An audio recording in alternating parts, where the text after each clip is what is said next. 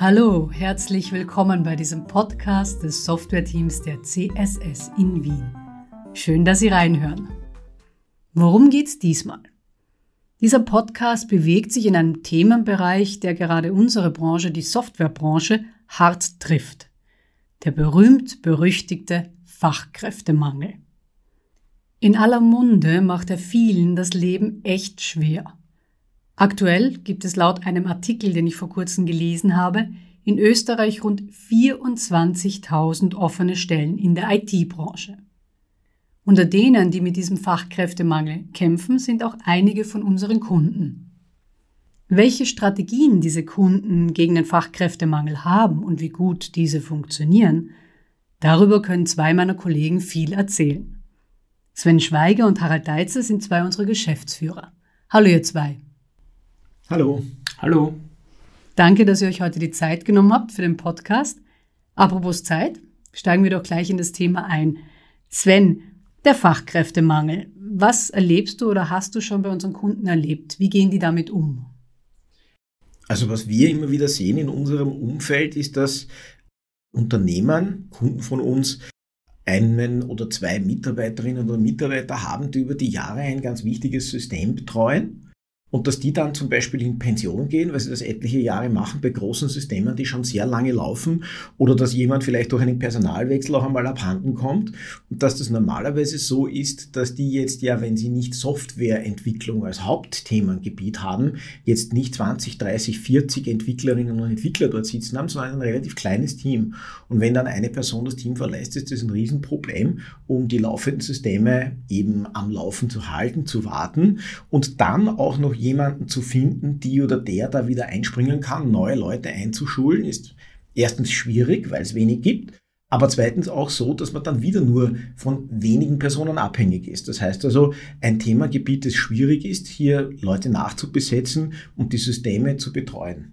Vielleicht noch ein kleiner Punkt, was ich auch immer wieder merke in solchen Gesprächen mit Kunden von uns ist, früher waren das oft so Leute, die ganz lange im Unternehmen waren und die, die Wunderwuzis waren, die ein so ein System äh, betrieben haben oder betreut haben. Durch die Komplexität moderner Lösungen heute geht das mit einer Person nicht mehr oder mit zwei. Da brauchst du oft ein Team. Also. Mhm. Und was tun dann diese Kunden in solchen Fällen, wenn ihnen die Wunderwuzis abhanden kommen? Naja, wenn man zum Beispiel nicht selber Leute findet, dann könnte man ja auf externe Mitarbeiterinnen und Mitarbeiter zugreifen oder auf externe Lieferanten. Und was, was wir schon öfters sehen, ist, dass äh, Unternehmen denken, na gut, dann nehme ich mal für diese eine oder zwei Personen einfach eine Freelancerin, einen Freelancer, selbstständige äh, Leute, die halt dann das übernehmen von außen und von außen betreuen zum Beispiel. Oder ich mache Bodyleasing, ich gehe wohin, mache Personalkräfte äh, Leasing und hole mir die IT-Abteilung so quasi ins Haus, weil ich selbst keine normal angestellten, unter Anführungszeichen, Fachkräfte finde. Das ist was, was wir öfters sehen auch. Mhm. Das hört sich an sich ja ganz gut an. Also ich kann mir einfach kurzfristig Leute holen, oder? Naja, je nachdem, was das für Systeme sind. Wenn das jetzt ein System ist, das ähm, nicht so viel Betreuungsaufwand hat oder nicht um vier in der Früh restartet werden können muss, wenn es steht, weil seine Produktion im Schichtbetrieb oder sowas ähnliches unterstützt, dann ist es schon möglich. Aber schwierig wird es dann, wenn das Systeme sind, die wirklich eine, eine, eine hohe Verfügbarkeit haben müssen und da muss immer wer sich auskennen und dieses Wissen soll auch nicht weglaufen aus dem Haus und das soll wirklich im Haus bleiben. Da wird es dann spannend, wenn es externe sind. Okay, also ich höre da ein bisschen eine kritische Haltung raus zu dem Thema. Du hast jetzt zwei Begriffe genannt, also Freelancing und Bodyleasing. Fangen wir vielleicht mal mit einem Begriff an, ne? mit Freelancing. Warum ist das kritisch, deiner Meinung nach?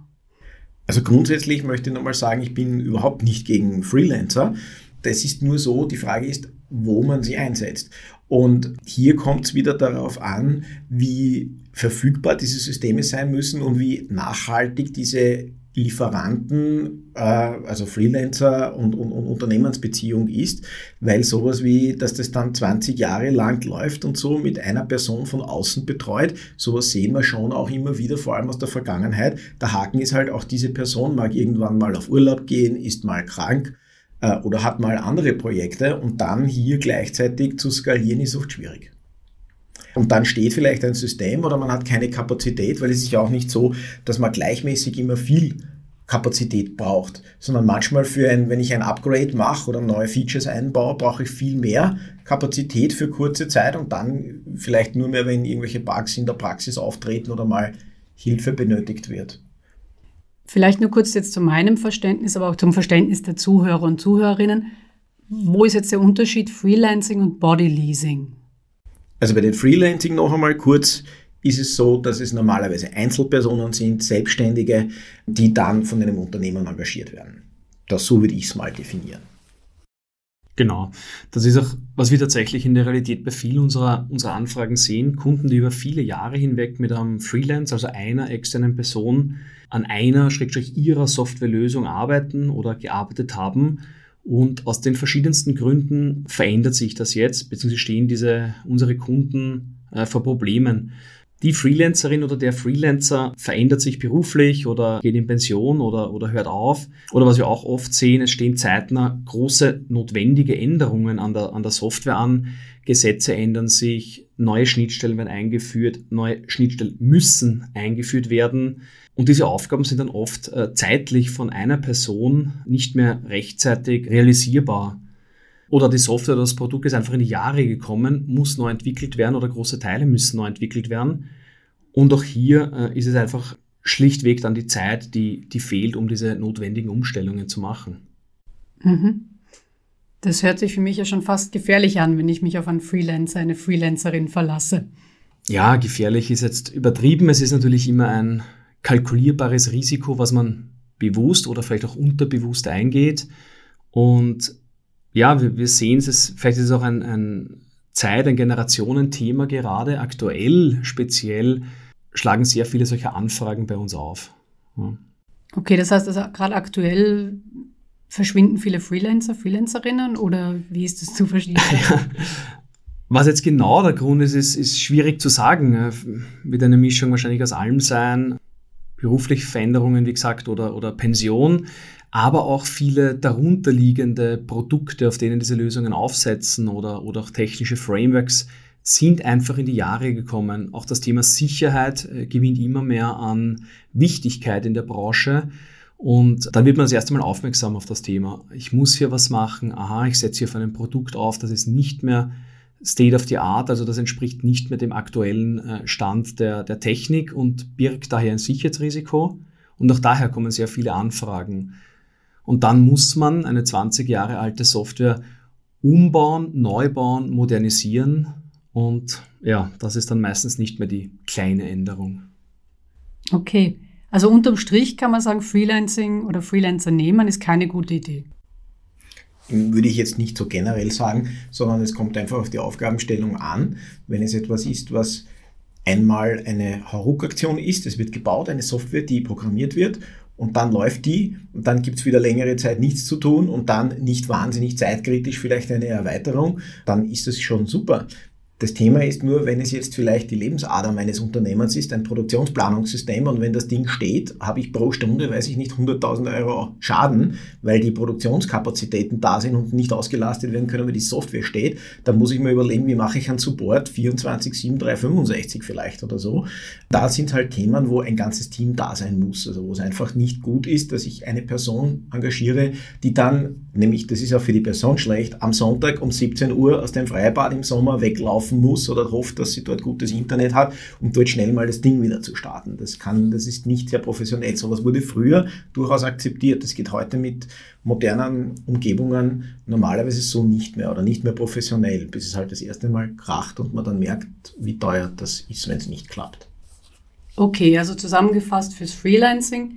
Es kommt einfach auf die Art des Projekts drauf an, ob es Sinn macht. Also genau. du hattest gesagt, kurzfristige Projekte, also ich könnte mir vorstellen, eine Website, die ich nur für eine kurze Marketingaktion brauche, zum Beispiel. Oder etwas, wo auch eine einzelne Person das machen kann. Es gibt ja viele Dinge, da brauche ich ein ganzes Team, da brauche ich sechs, sieben, acht Leute, die das entwickeln, inklusive Projektmanagement und sonstigen Spezialrollen, Grafikdesign, Security, bla. Mhm. Okay. Du hast ja vorhin noch einen anderen Begriff genommen, Body Leasing. Was genau ist jetzt darunter zu verstehen, Harald? Also, in der Branche gibt es wahrscheinlich sehr viele Definitionen. Wie wir es in der CSS gern für uns beschreiben, ist äh, Freelancer verwenden wir dann eigentlich auch, auch intern als Ausdruck, wenn es halt wirklich eine Person ist. Also wenn, wenn nur einer dran arbeitet. Bodyleasing im Vergleich ist in unserem Sprachgebrauch mehrere Menschen zumindest. Ja. Also ich habe schon zumindest die Ausfallsicherheit, in der Regel aber spezielle Rollen nur Body geleast. Also zum Beispiel nur Entwickler, wie das Sven gerade schon angesprochen hat. Also es geht um Bodyleasing auch, dass man sich die Leute normalerweise nicht, indem man viele Freelancer irgendwie über ein Portal sucht, sowas gibt es auch. Es gibt eigene Portale, wo ich dann versuchen kann, Menschen zu finden, die ich dann zusammenspanne zu einem Netzwerk. Aber was wir mit Bodyleasing eher verstehen, ist, ich gehe zu einem Unternehmen, zum Beispiel zu uns, könnte man ja kommen und sagen, und solche Anfragen kriegen wir, wir wollen fünf Softwareentwicklerinnen, Schrägstrich Softwareentwickler von euch haben und ähm, die kommen aber zu uns herein, sitzen vielleicht sogar vor Ort oder irgendwie online und wir machen ein Projektmanagement ähm, und, und dann läuft es. Also der Kunde macht das Projektmanagement quasi. Und das machen wir dann auch. Wir machen das nicht gerne. Wir haben in der Vergangenheit ein paar Mal sowas probiert und es gibt Gründe, warum wir gemerkt haben, dass das nicht so super ist. Okay, welche Gründe sind das? Ähm, wo fange ich an? gibt ein paar Gründe. Okay. Es, es, es gibt sehr viele Bereiche oder Aspekte, wo sich dann das erst mit der Langfristigkeit zeigt. Ja. Im, Im, ersten Moment, im, im Schönwetterflug, funktioniert sowas immer immer sehr gut und man sieht die Probleme nicht. Wo sich dann äh, solche Konstrukte oder solche Prozesse, wie wir sie einfach mit 25 Jahren Erfahrung dann, wenn wir es für richtig erachten, eingeführt haben, äh, rechnen, das sind dann zum Beispiel Skalierung, Onboarding. Ich kann mal ein Projekt pausieren, verliere aber mit der Pausierung nicht exakt die Menschen, die ich mir Body geleast habe. Das Wissen bleibt äh, vorhanden, das Wissen bleibt, bleibt aufrecht und ich kann auch eine Softwareentwicklung wieder aufnehmen. Ja. Ich kann auch über die Teamstärke skalieren. Ich kann einmal zu Zeiten, wo viel klar ist und wo schnell was weitergehen soll, mit fünf, sechs Leuten dran arbeiten, in einer ruhigeren Phase mit ein bis zwei Leuten das Notwendigste in der Software machen und später kommen wieder neue Schnittstellen, neue Gesetze und ich kann wieder hochfahren, neue Funktionalitäten äh, implementieren. Okay, das, was du jetzt beschreibst, ist also das, was wir dann sozusagen machen für die Kunden, wenn sie zu uns kommen mit einem Softwareprojekt. Genau richtig. Das ist einfach was, was wir in die letzten 25 Jahre gelernt und daher auch für uns professionalisiert haben. Und wir sagen auch Software, die glücklich macht. Und auch hier ist es einfach ein Aspekt, wo wir gelernt haben, das ist der Prozess bei uns, mit dem wir Kunden am glücklichsten machen können. Okay, du sagst Prozess. Kannst du den jetzt nochmal so Stück für Stück beschreiben? Also bei uns äh, ist es kein Body Leasing ich, ich, ich nehme Leute aus einem Pool heraus und, und setze bei, sie bei mir rein, sondern bei uns beginnt das eben in der Regel bei einer Erstanfrage mit einem Product Owner bei uns. Der ist Bindeglied zwischen Kunde und CSS sozusagen, ist zentraler Ansprechpartner und, und ist immer verfügbar. Mit dem wird in der Regel auch die äh, Konzeption gemacht. Und dahinter kann dieser Product Owner intern dann auf eins von unseren fünf Entwicklerteams zugreifen, verteilt dort die Arbeit, dort wird das Wissen auch ebenfalls aufgebaut und ein Kunde oder ein Projekt bleibt in der Regel dann auch in so einem Team. Mhm. Ich könnte mir vorstellen, dass da vielleicht bei manchen der Gedanke aufkommt, ja, aber ist da nicht ziemlich viel Overhead dabei? Also sprich, wenn ich so ein ganzes Team oder was heißt Team eigentlich, ein ganzes Unternehmen anheuere, ja, also dieser Overhead, der ist ja aber immer da. Weil wenn der Kunde selbst sich Leute ins Haus holt und daran denken Kunden nicht, wenn sie das normale Bodyleasing machen, also sprich einfach, ich hole mir fünf Entwicklerinnen und Entwickler, dann muss ich die ja irgendwie koordinieren. Ich muss ja irgendwie denen sagen, was sollen die tun? Ich muss die Arbeit vorbereiten und aufbereiten und wenn die kein eingespieltes Team sind, sondern Einzelpersonen, müssen die mal das ganze Teambuilding durchlaufen und sie brauchen die ganze Infrastruktur und sie müssen sich überlegen, wie sie miteinander arbeiten. Weil einfach Software zu parallelisieren, die Entwicklung, das ist gar nicht so einfach. Wenn das aber ein eingespieltes Team ist, mit einem eingespielten Product Owner dazu und die wissen, wie sie arbeiten und sie sind cross-funktional und sind gewohnt, sich die Arbeit aufzuteilen, dann ist das genau das Gegenteil. Dann ist das nämlich super effizient statt ineffizient, weil ich ja schon ein eingespieltes Team habe. Und wenn ich mir das ganze Team hole, inklusive Product Owner, dann bin ich ganz schnell, ich kann sofort starten und habe dieses ganze Entwickeln des Teams upfront und immer wieder neu entwickeln. Man muss sich ja überlegen, wenn ich die Leute gehen lasse nach dem Projekt und hole mir dann neu rein, habe ich das gesamte Teambuilding jedes Mal wieder und das ist ein Riesenoberheit. Stimmt, ja. Ich glaube, das ist auch tatsächlich eine Fehleinschätzung, der man sehr leicht aufsitzt, sozusagen eben genau diesen Overhead einzugehen. Das Problem ist, man weiß es immer erst im Nachhinein. Wir haben das eben, wie gesagt, über viele Iterationen, über viele Jahre, über viele Projekte einfach gelernt und sind einfach überzeugt, dass das der richtige Weg ist. Und viele Kunden, die sehen das halt als Overhead oder sind sie in der Vergangenheit nicht gewöhnt, dieses Management eines Software-Teams zu betreiben. Das ist aber, das Sven hat es vorher schon gesagt, es ist ein, es gehört dazu. Ja, das heißt, wenn ich es nicht habe, mache ich es nicht, aber ich habe halt auch alle Nachteile, die, die daraus resultieren, dass ich es nachher nicht mache. Okay, ja. Ein weiterer Aspekt, den ich vielleicht einbringen mag, ist, dass Software-Teams schon ein gewisses eine eigene Kultur haben in der Entwicklung. Vor allem junge Leute. Ich unterrichte auch an, an zwei Fachhochschulen in der Informatik und wir merken vor allem die jetzige Generation durch den Fachkräftemangel, die hat natürlich den enormen Vorteil, dass sie sich sehr gut aussuchen können, wo sie arbeiten wollen. Und was ich da schon merke, sind zwei Dinge. Das eine, das ist natürlich klar, wenn ich was Modernes studiere und neue Technologien kennenlerne, dann möchte ich das auch einsetzen können. Das heißt also, ähm, ich suche mir einen Job aus, wo ich das machen kann, was ich gerne tun möchte. Und wenn das jetzt ein größeres Software-Team oder ein Softwareunternehmen ist, wo lauter verschiedene Projekte hereinkommen, dann ist es natürlich eine größere Möglichkeit für mich, mich selber weiterzuentwickeln, als wenn ich irgendwo hingehe, wo ich jetzt schon weiß, dass ich die nächsten 20 Jahre mit einem System und einer Technologie zu tun haben werde. Und viele der jungen Leute wollen mal Dinge ausprobieren. Das heißt, die suchen nach Unternehmen, wo sie an viele Technologien rankommen. Und da sind halt mal auf Softwareentwicklung spezialisierte Unternehmen besser dran, sowas anbieten zu können als andere, die sagen, ja, du bei uns gibt's eine alte Software zu betreuen und wir brauchen die Software und die ist zwar alt, aber spitze, die läuft noch mindestens fünf Jahre oder sie muss noch mindestens fünf Jahre laufen. Sorry, ist eine uralte Programmiersprache, viel Spaß das musst du verwenden jetzt. Das ist ein bisschen schwierig und das ist das Zweite, was ich sagen wollte, dass die auch ein bisschen, jetzt lehne ich mich da raus, aber bei meinen jungen Studierenden merke ich so ein bisschen einen äh, Mimimi-Helikopter-Kids-Faktor. Ja? Das heißt also, ähm, sowas zu sagen wie, ja, aber das ist nicht lustig oder ich möchte schon was machen, was cool ist und so weiter. Meistens brauchen unsere Kunden zwar schon technische herausfordernde Dinge gelöst, aber cool ist nicht alles davon. Und die Sachen, die besonders schwierig und groß und komplex sind, sind meistens nicht die coolsten, neuesten Technologien. Und dann ist das halt schwierig, wie man so eine Arbeitskultur aufbaut, dass man die jungen Leute trotzdem finden und die trotzdem verstehen, warum das interessant ist und lustig. Und das ist halt mal mit anderen Menschen zusammenzuarbeiten, mit denen man Sparring-Partnerartig zusammenarbeiten kann. Und das finden sie auch leichter in einem auf Softwareentwicklung spezialisierten Unternehmen, dass das als Kernfokus hat, als auf einem Unternehmen, das, weiß ich nicht, 1000 Leute hat, von denen 20 die Softwareabteilung sind und der Rest sind halt hochspezialisiert spezialisierte ganz andere Rollen, die das Kerngebiet des Unternehmens abdecken.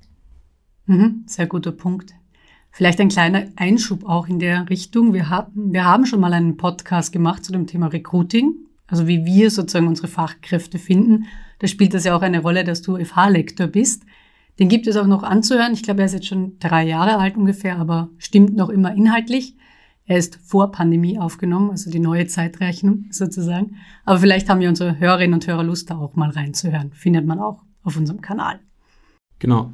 Neben dem Benefit äh, für uns, dass wir vielleicht mit Fachkräftemangel dadurch weniger äh, Probleme haben oder weniger betroffen sind, diesen Vorteil aber auch unseren Kunden weitergeben können, dass wir das Team einfach länger halten, gibt es, finde ich, auch einen zweiten Punkt, den man im Schatten vielleicht übersieht diese abwechslungsreiche Tätigkeit bei uns, bei aber gleichzeitig das Wissen des Kunden, der Domäne, der Branche zu behalten, hat natürlich den Vorteil der, des interdisziplinären Teams, jetzt nicht nur in dem Softwareentwicklungsteam, sondern in unserem ganzen Unternehmen. Ich kann bei uns sagen, ich betreue eine Business-Software und morgen würde aber eine App ganz gut mein Portfolio erweitern dann ist das genau die Basis, die wir hier einerseits haben, weil wir es unseren Mitarbeitern bieten wollen, aber die auch nützlich ist für unseren Kunden, um den einen Partner zu haben, um das aus seiner Hand zu beziehen oder beziehen zu können. Okay, das heißt zusammenfassend gesagt, Bodyleasing und Freelancing haben sehr wohl ihre Anwendungsgebiete. Also es gibt Softwareprojekte, wo das sehr gut funktionieren kann. Wenn man aber Software hat, die, ich sage mal, unternehmenskritisch ist, die langfristig laufen soll, skalierbar sein soll und so weiter, dann ist man besser beraten, wenn man sich an Unternehmen wie uns wendet, die eben über lange Jahre schon existieren, die solche großen Projekte stemmen können, die die Leute aus unterschiedlichen Richtungen haben oder mit unterschiedlichem Know-how, um dann solche Dinge auch wirklich für die Kunden machen zu können. Habe ich das so richtig zusammengefasst? Ja, aus meiner Sicht ja. Schön auf den Punkt gebracht. Zufriedenes Nicken auf beiden Seiten des Tisches. Das ist fein. Gut, beenden wir das auch mal hier. Also ich glaube, wir haben jetzt einiges dazu gesagt zum Thema Freelancing und Bodyleasing. Nochmals vielen Dank, dass ihr euch die Zeit genommen habt für diesen Podcast. Ihr habt ja doch immer genug zu tun. Vielen Dank auch unseren Zuhörerinnen und Zuhörern. Vielen Dank, dass Sie uns gelauscht haben am Lautsprecher oder an den Kopfhörern. Hören Sie auch das nächste Mal wieder rein. Bleiben Sie gesund und bleiben Sie glücklich. Tschüss. Ciao.